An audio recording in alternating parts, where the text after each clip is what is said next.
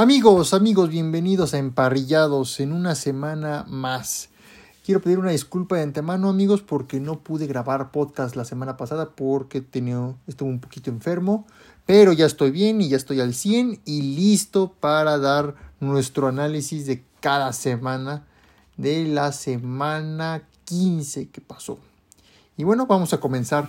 Vamos a comenzar porque ya salieron los primeros campeones divisionales y en este caso fueron los 49ers que fueron los que alzaron la mano. Y bueno, el jueves se enfrentaron y le ganan a los Seahawks 21 a 13. En el primer cuarto los Niners anotan 7, los Seahawks nada. En el segundo cuarto los Niners anotan otros 7, los Seahawks 3. En el tercero igual 7-3 y en el cuarto cuarto los Seahawks anotaron 7 puntos para un total de 21 a 13. Y pues Gino Smith tuvo 238 yardas y un pase de touchdown. Y en cuanto a Brock Purdy, tuvo 217 yardas y dos touchdowns. Nada mal para Purdy para hacer su segundo juego al frente de los Niners. Después, no sé qué pasó, pero vaya partido entre Indianapolis y Minnesota. Que ahí Minnesota se alzó igual con campeón del norte de la Nacional. Pero a ver, no sé qué pasó. Es Matt Ryan al que solo le pasan estas cosas. Y ahora este partido se convirtió en la mayor remontada de toda la historia de la NFL. ¿Por qué? Porque ganan los Vikings 39 a 36. Pero ¿qué pasó en todo ese partido? Los Vikings en el primero y segundo cuarto no anotó nada, cero la primera mitad. En el primero y segundo, en la primera mitad, los, en el primer cuarto los Colts anotan 17 puntos. En el segundo 16. Aquí ya viene la segunda mitad. En el tercer cuarto los Vikings anotan 14 puntos. Los Colts 3. Pero aquí la cosa es que ya con esos 3 puntos de los Colts iban 33 a 0 y luego ningún punto sin contestación y los Vikings anotan 14 y luego 22 puntos. Se van a tiempo extra y ganan los Vikings con una patada de gol de campo, 3 puntos extra. Vaya, vaya error de Matt Ryan ponerlo a correr. Solo se le ocurre al señor Jeff Saturday y es lo que peor que puedes hacer. En serio, yo siento que Matt Ryan o tiene mala suerte o, o simplemente ya no funciona en la liga ni en ningún otro equipo. Porque lo hizo con Atlanta, recordemos, en el Super Bowl, que todos sabemos, y ahora lo vuelve a hacer y con Indianapolis. Y Matt Ryan, miren, no estuvo mal sus, sus, sus yardas, pero tuvo 182 yardas nada más. Y un pase de touchdown. Y los acarreos que que, quiso correr, tuvo tres acarreos para cero yardas. Estuvo muy mal esto de, de Matt Ryan. Y en cuanto a Kirk Cousins, Kirk Cousins estuvo muy bien. Tuvo 460 yardas, cuatro pases de touchdown y dos intercepciones. Ahí fue, las dos intercepciones fueron de los dos primeros cuartos. Pero en fin, vaya, vaya partido que nos dio al final Minnesota. Estos partidos fueron los del sábado. Recordemos que el sábado se jugó jornada. Y también jugaron los Browns y los Ravens. Y los Browns ganan 13 a 3 a los Ravens. En el primer cuarto nadie anota nada. En el segundo los Browns anotan 6 y los Ravens sus únicos 3 puntos. En el tercer cuarto los Browns anotan 7. Ya después nada anotan, nadie anota nada. Y Deshaun Watson, pues relajado, tuvo 161 yardas y un pase de touchdown. En cuanto a Huntley, tuvo 138 yardas, 0 pases de touchdown y una intercepción. Un partido de muy bajos puntos, pero muy malo para los Ravens que solo lograron tener 3 puntos. Después, el otro partido del sábado que fue un partidazo entre los Buffalo Bills y los Miami Dolphins. Ganan los Bills 32 a 29, pero qué partido. En el primer cuarto, los Bills anotan 7 y los Dolphins 3. En el segundo, los Bills anotan 14 y los Dolphins 10. En el tercero, Buffalo no, no anotó nada y los Dolphins 13 puntos. Y en el cuarto cuarto los Dolphins anotan solo 3 puntos y los Bills 11. Y este partido se decidió al último momento con una patada de, de gol de campo por parte de los Bills, que fue lo que les dio la ventaja.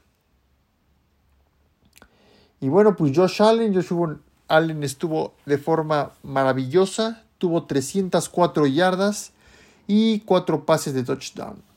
Y en cuanto a Tua, pues Tua también no estuvo tan mal, pero tuvo 234 yardas y 2 pases de touchdown.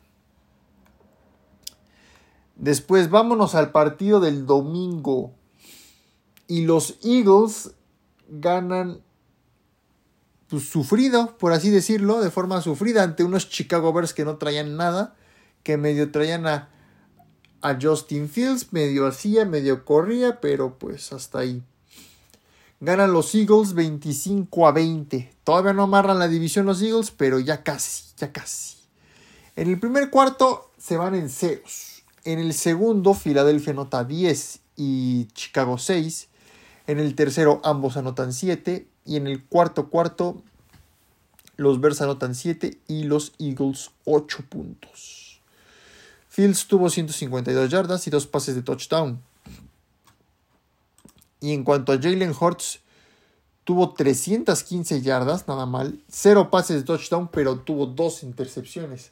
Ahí se vio un poco el desbalance de este partido que por lo regular nos tiene acostumbrados Jalen Hurts, que por lo menos tira tres o cuatro pases de touchdown. Sobre todo con AJ Brown, que es su, su receptor favorito. Y pues los Eagles siguen siendo los, los líderes, tanto divisionales como de conferencia. Y después otro partidazo que yo nunca me había emocionado por un Detroit contra Jets. Y ganan los Lions 20 a 17. Por poquito. Y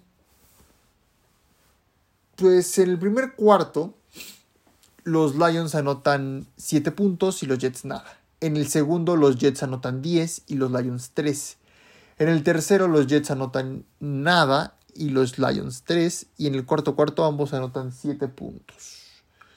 Isaac Wilson de los Jets tuvo 317 yardas aéreas, dos pases de touchdown y una intercepción. Y en cuanto a Goff, pues Goff tuvo 252 yardas y un pase de touchdown. Esto es lo que me está gustando. Los Lions están jugando bien, están jugando a pelear, están jugando el todo por el todo, porque se pueden meter a los playoffs. Más adelante hablaremos de qué es lo que le resta en el calendario a los Lions. Y bueno, otro partido que pues, pues ya no hay nada que pelear, pero todavía hay un milagro. Y me refiero a los Pittsburgh Steelers contra las Panteras de Carolina. Que a lo mejor dices Carolina, eh, pues puede ganar su división, porque está en una división mediocre, pero está igual contra lo, con los Saints, con los Falcons y con los casi llegándole a un partido a los Buccaneers. Pero pierden, pierden los Panthers 24 a 16 ante Pittsburgh. Pittsburgh pues todavía quiere seguir peleando, pero yo siento que no le va a alcanzar al final.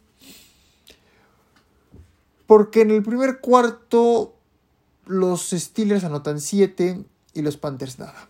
En el segundo ambos anotan 7, en el tercero los Steelers anotan 7 y en el cuarto cuarto los Panthers anotan 9 y los Steelers 3. Darnold tuvo 225 yardas y un pase de touchdown.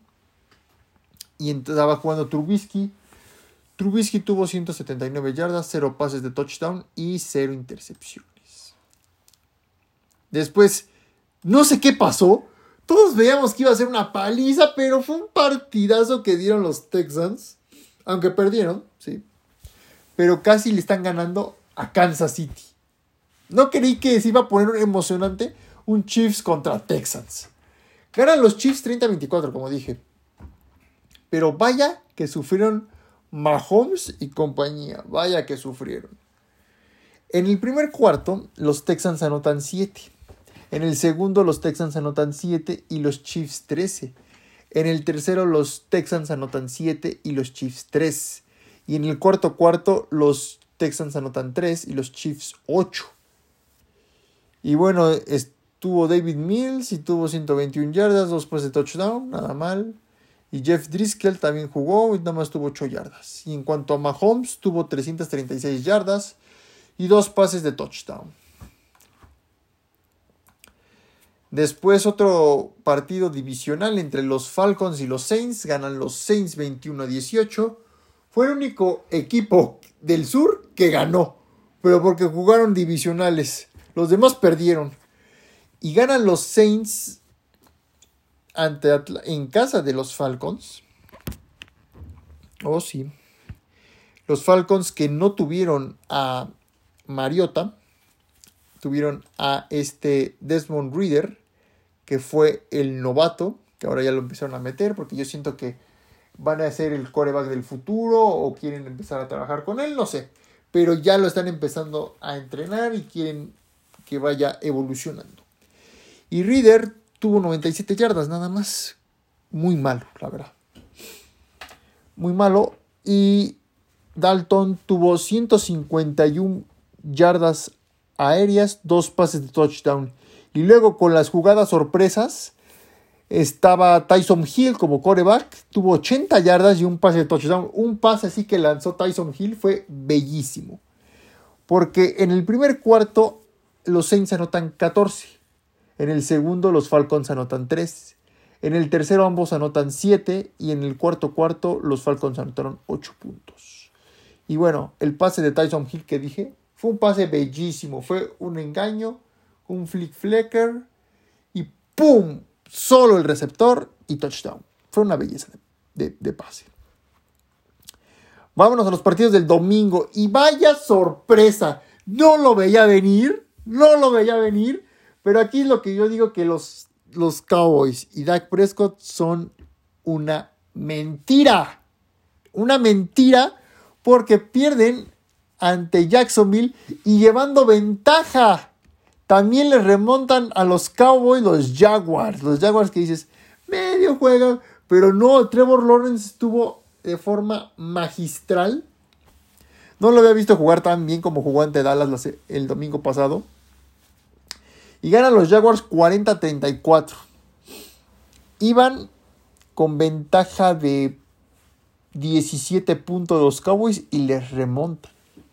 En el primer cuarto los Cowboys anotan 7. En el segundo, Jacksonville anota 7 y los Cowboys 14. En el tercero, los Jaguars anotan 17 y los Cowboys 6. En el cuarto cuarto, los Jaguars anotan 10 y los Cowboys 7. Y en el tiempo extra, 6 puntos, pero porque fue una intercepción de Dak Prescott que fue un pick six. ¡Pum! Vámonos, se acabó el partido. Doc Peterson se nota que sabe cómo jugarle a los Cowboys, le ha ganado a los Cowboys y aquí se ve que lo hizo de forma magistral. Y Trevor Lawrence pues tuvo 318 yardas, 4 pases de touchdown y una intercepción.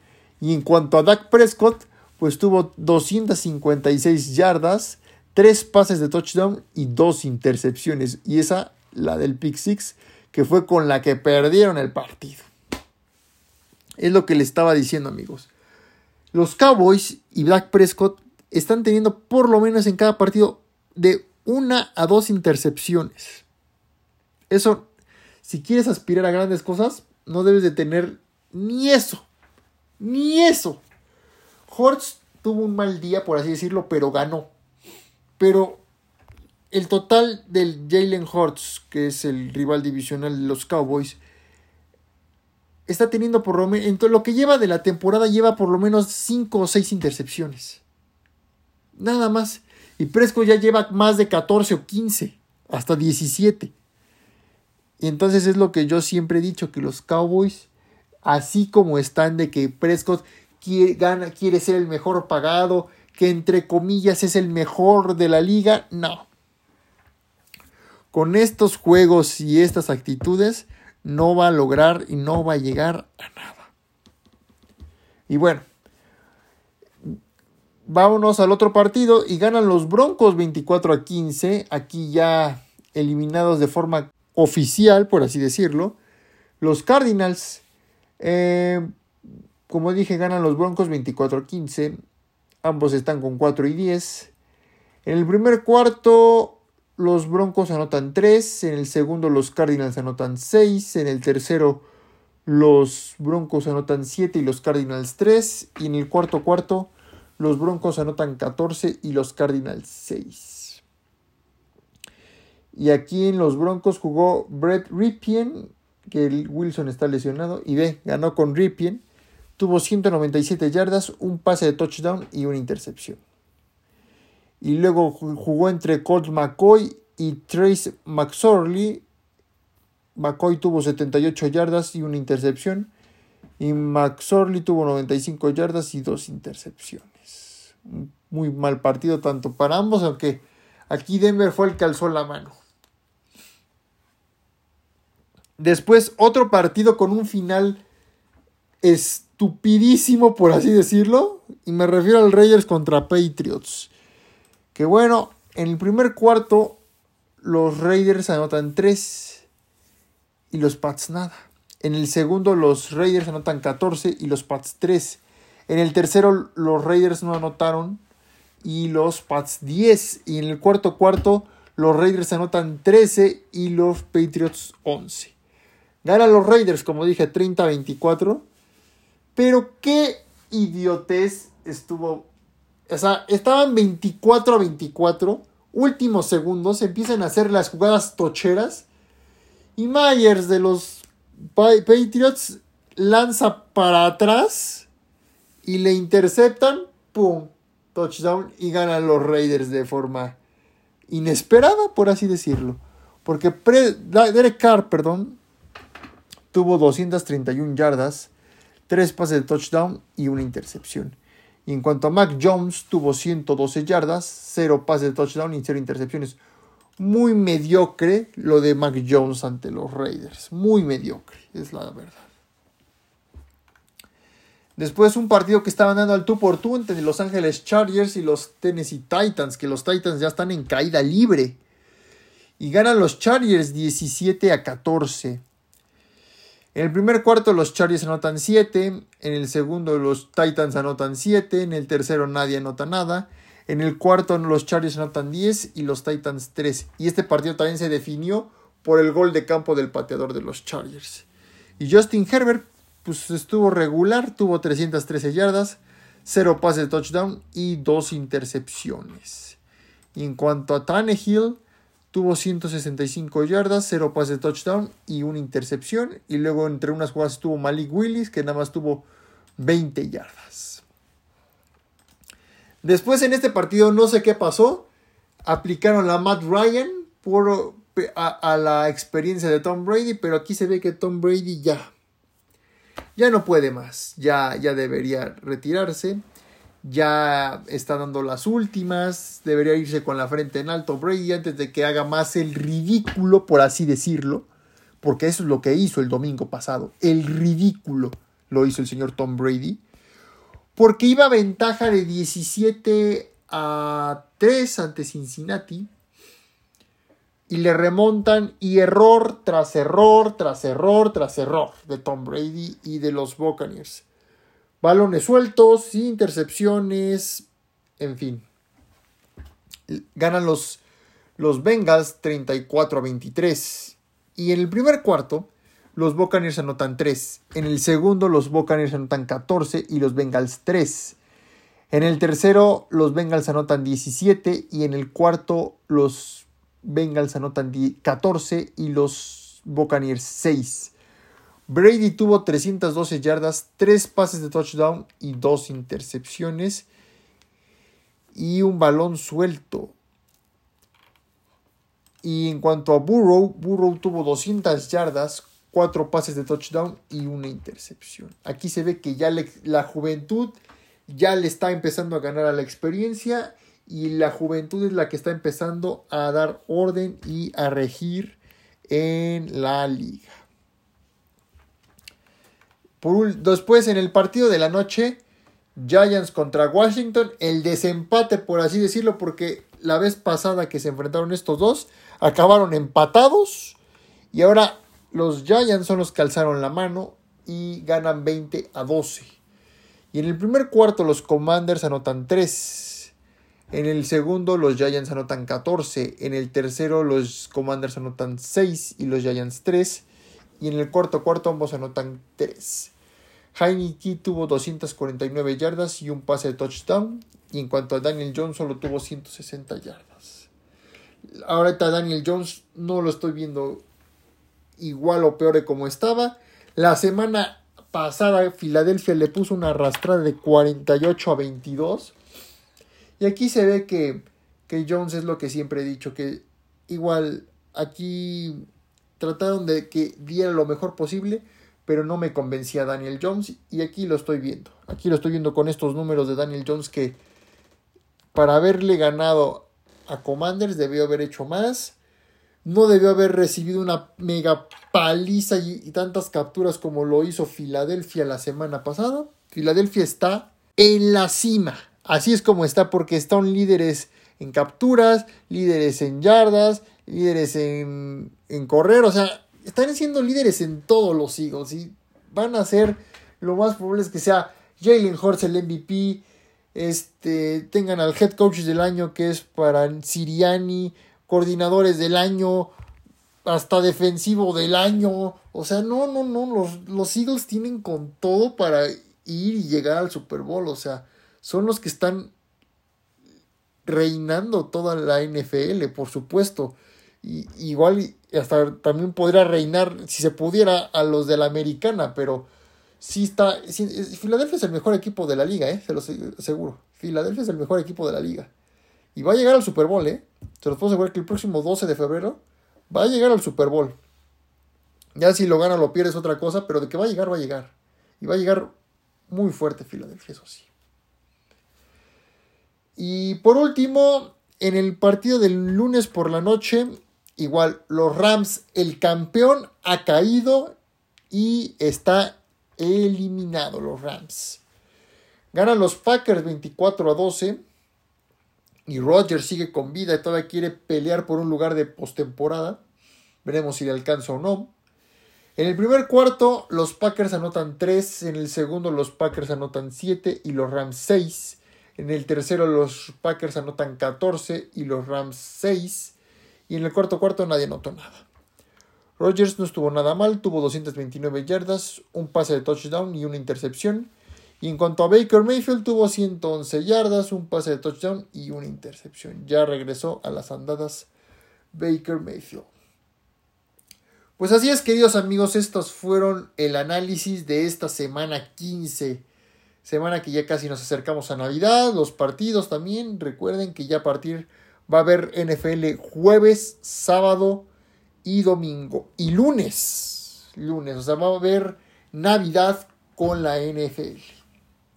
Y bueno amigos, pues vamos a las noticias de lo sucedido tras esta semana 15. Y bueno, en esta semana 15 los Packers cortan al receptor veterano Sammy Watkins.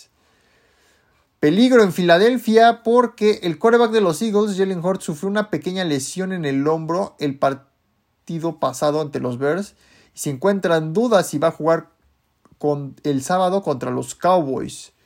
Uf, uf, esto no ve bien, no, no huele bien, pero no está tan grave como lo que pasó cuando Filadelfia iba igual en primer lugar con Carson Wentz en la cima y que se lesiona Carson Wentz del, del ligamento cruzado anterior y que fue baja definitiva, entró Nick Foles y bueno, sabemos la historia. Campeón del Super Bowl ganándole a Tom Brady.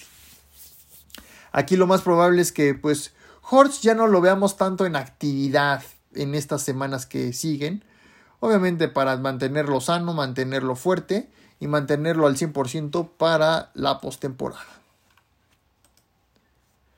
Los Ravens firman al tackle ofensivo John Simpson. Y también los Vikings firman al coreback veterano Joe Rosen. Pues así es, queridos amigos, estas fueron las noticias tras esta semana 15. Ahora vamos al ranking de equipos y cómo quedaron las divisiones y también el playoff picture a continuación. Y vámonos con el ranking tras lo sucedido en la semana 15 y vámonos a la conferencia americana. En el este, pues los Bills siguen siendo los líderes divisionales y ya se despegaron de los Dolphins, están en primer lugar con 11 y 3. Le siguen los Dolphins con 8 y 6, en tercer lugar están los Patriots con 7 y 7 y hasta el fondo de la, de la división regresan los Jets con 7 y 7. Vámonos al norte de la americana y los Bengals ahora son los líderes divisionales. Quitan el puesto a los Ravens están con 10 y 4. Le siguen los Ravens con 9 y 5. En tercer lugar están los Browns con 6 y 8. Y hasta el fondo de la división están los Steelers con 6 y 8. Pasamos al sur de la americana y los Titans siguen siendo los líderes divisionales a pesar de estas derrotas que ha tenido las últimas tres semanas con 7 y 7. Pero le están pisando los talones los Jaguars con 6 y 8 en segundo lugar. En tercero están los Colts con 4, 9 y 1. Y hasta el fondo de la división están los Texans con 1, 12 y 1. Pasamos al oeste de la americana y los Chiefs ya son igual campeones divisionales por séptima ocasión consecutiva con 11 y 3. En segundo lugar están los Chargers con 8 y 6. En tercero están los Raiders con 6 y 8. Y hasta el fondo de la división están los Broncos con 4 y 10. Pasamos a la conferencia nacional y en el este pues los Eagles siguen siendo los líderes divisionales con 13 y 1. En segundo lugar están los Cowboys con 10 y 4. En tercero están los Giants con 8, 5 y 1. Y hasta el fondo de la división están los Commanders con 7, 6 y 1. Pasamos al norte de la nacional y como dije pues los, los Vikings son campeones divisionales con 11 y 3. Son los líderes. En segundo lugar están los Lions con 7 y 7. En tercero los Packers con 6 y 8. Y hasta el fondo de la división están los Bears con 3 y 11. Pasamos al sur de la Nacional y los Buccaneers siguen siendo los líderes divisionales con 6 y 8. Pero todos le están pisando los talones. Los Panthers, los Saints, los Falcons, los tres con 5 y 9. Cualquiera en esta división puede ser campeón divisional se va a definir hasta la última semana. Y vamos a hacer un pequeño repaso de qué, qué les partidos sobran a los equipos del sur de la Nacional y a los Lions y también a los a los Jaguars para ver qué les alcanza si alcanzan playoffs o no o qué tal qué tan difícil está la cosa. Por último, pasamos al oeste de la Nacional y los Niners son campeones y líderes con 10 y 4. En segundo lugar están los Seahawks con 7 y 7. En tercero y cuarto lugar están los Cardinals y los Rams, eliminados ambos con 4 y 10. Así es, queridos amigos, estos fueron los rankings. Y ahora el Playoff Picture.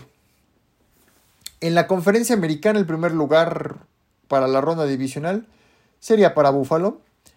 Eh, en la ronda de comodines, el segundo lugar es para Kansas City, el tercero para los Bengals, el cuarto para los Titans, el quinto para los Ravens, el sexto para los Chargers y el séptimo para los Dolphins. Los Dolphins bajaron bastante. Y así se enfrentarían Chiefs contra Dolphins, Bengals contra Chargers y Titans contra Ravens. Y en la conferencia nacional, pues como siempre, Filadelfia este, sería el primer lugar en la ronda divisional. En segundo lugar los Vikings, en tercero los Niners, en cuarto los Buccaneers, en quinto los Cowboys, en sexto los Giants y en séptimo los Commanders. Y así se enfrentarían en ronda de comodines.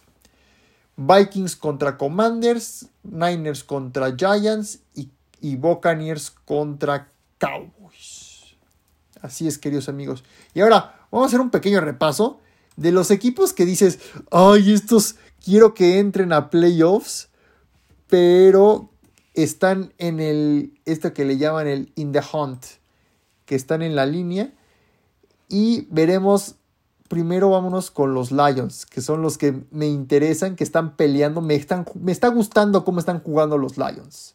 Los Lions juegan a pelear, juegan a ganar, lo están dando todo Y a mí me gustaría que la verdad los Lions sí entran a playoffs, porque se lo merecen. Se lo merecen, pero tienen que echarle ganas y también ver si los demás este, caen. En este caso lo que es Washington y, Gigantes. el sábado, el 24 de diciembre, le queda a, a Detroit, este, va a Carolina, recibe a Chicago y va a, a, Green Bay. O sea, no la tiene difícil el último partido. No, no es, más bien la tiene difícil, un poco difícil, porque ganarle a Rodgers en el campo Lambeau, uy, es meterse a la madriguera de lobo. Y vamos a ver qué le falta a los Jaguars. ¿Quién queda? Para ver si le puede ganar o no la división a los Titans. Y este es el calendario que le resta a los Jaguars. Va con los Jets. Va con los Texans. Y recibe a Tennessee. Si le ganó a Tennessee en casa, yo supongo que debería, debería ser más fácil ganarle en tu casa. Le ganó en, casa de los Titans, más bien le ganó a los, los Jaguars, le ganaron en casa de Titans. Entonces ya no debe ser tan difícil que te ganen en tu casa, pero todo puede pasar, todo puede pasar y los Jaguars quieren ser campeones divisionales que no lo hacen desde el 2017 que llegaron a la final de conferencia y fueron eliminados por los Patriotas de Nueva Inglaterra. Vámonos con los del sur de la Nacional. ¿Qué le queda a Tampa Bay? A los Buccaneers van a, van a Arizona. Reciben a Carolina y van a Atlanta. La tiene fácil, puede ser campeón divisional Tampa Bay cuando termine la jornada. Si le gana estos tres, Obviamente digo, la tiene fácil. Obviamente Tampa es un equipo superior a Arizona, a Carolina y a, y Atlanta. Y ahora Atlanta, ¿qué le falta? Los Falcons este, van a Baltimore, más o menos. Reciben a Arizona. Y bueno, el de y reciben a, a los Buccaneers. Después, Carolina. Carolina Panthers. Ellos, pues como dije, mm, va, reciben a los Lions, van a Tampa y van a Nueva Orleans, que es con la que cierran. Y Nueva Orleans um, Uf, Nueva Orleans sí la tiene algo difícil porque va a Cleveland, va a Filadelfia y recibe a Carolina. Yo siento que si Nueva Orleans pierde este sábado, adiós. No va a haber ya más este, oportunidades que puedan darle el gane de división a los a, los Saints.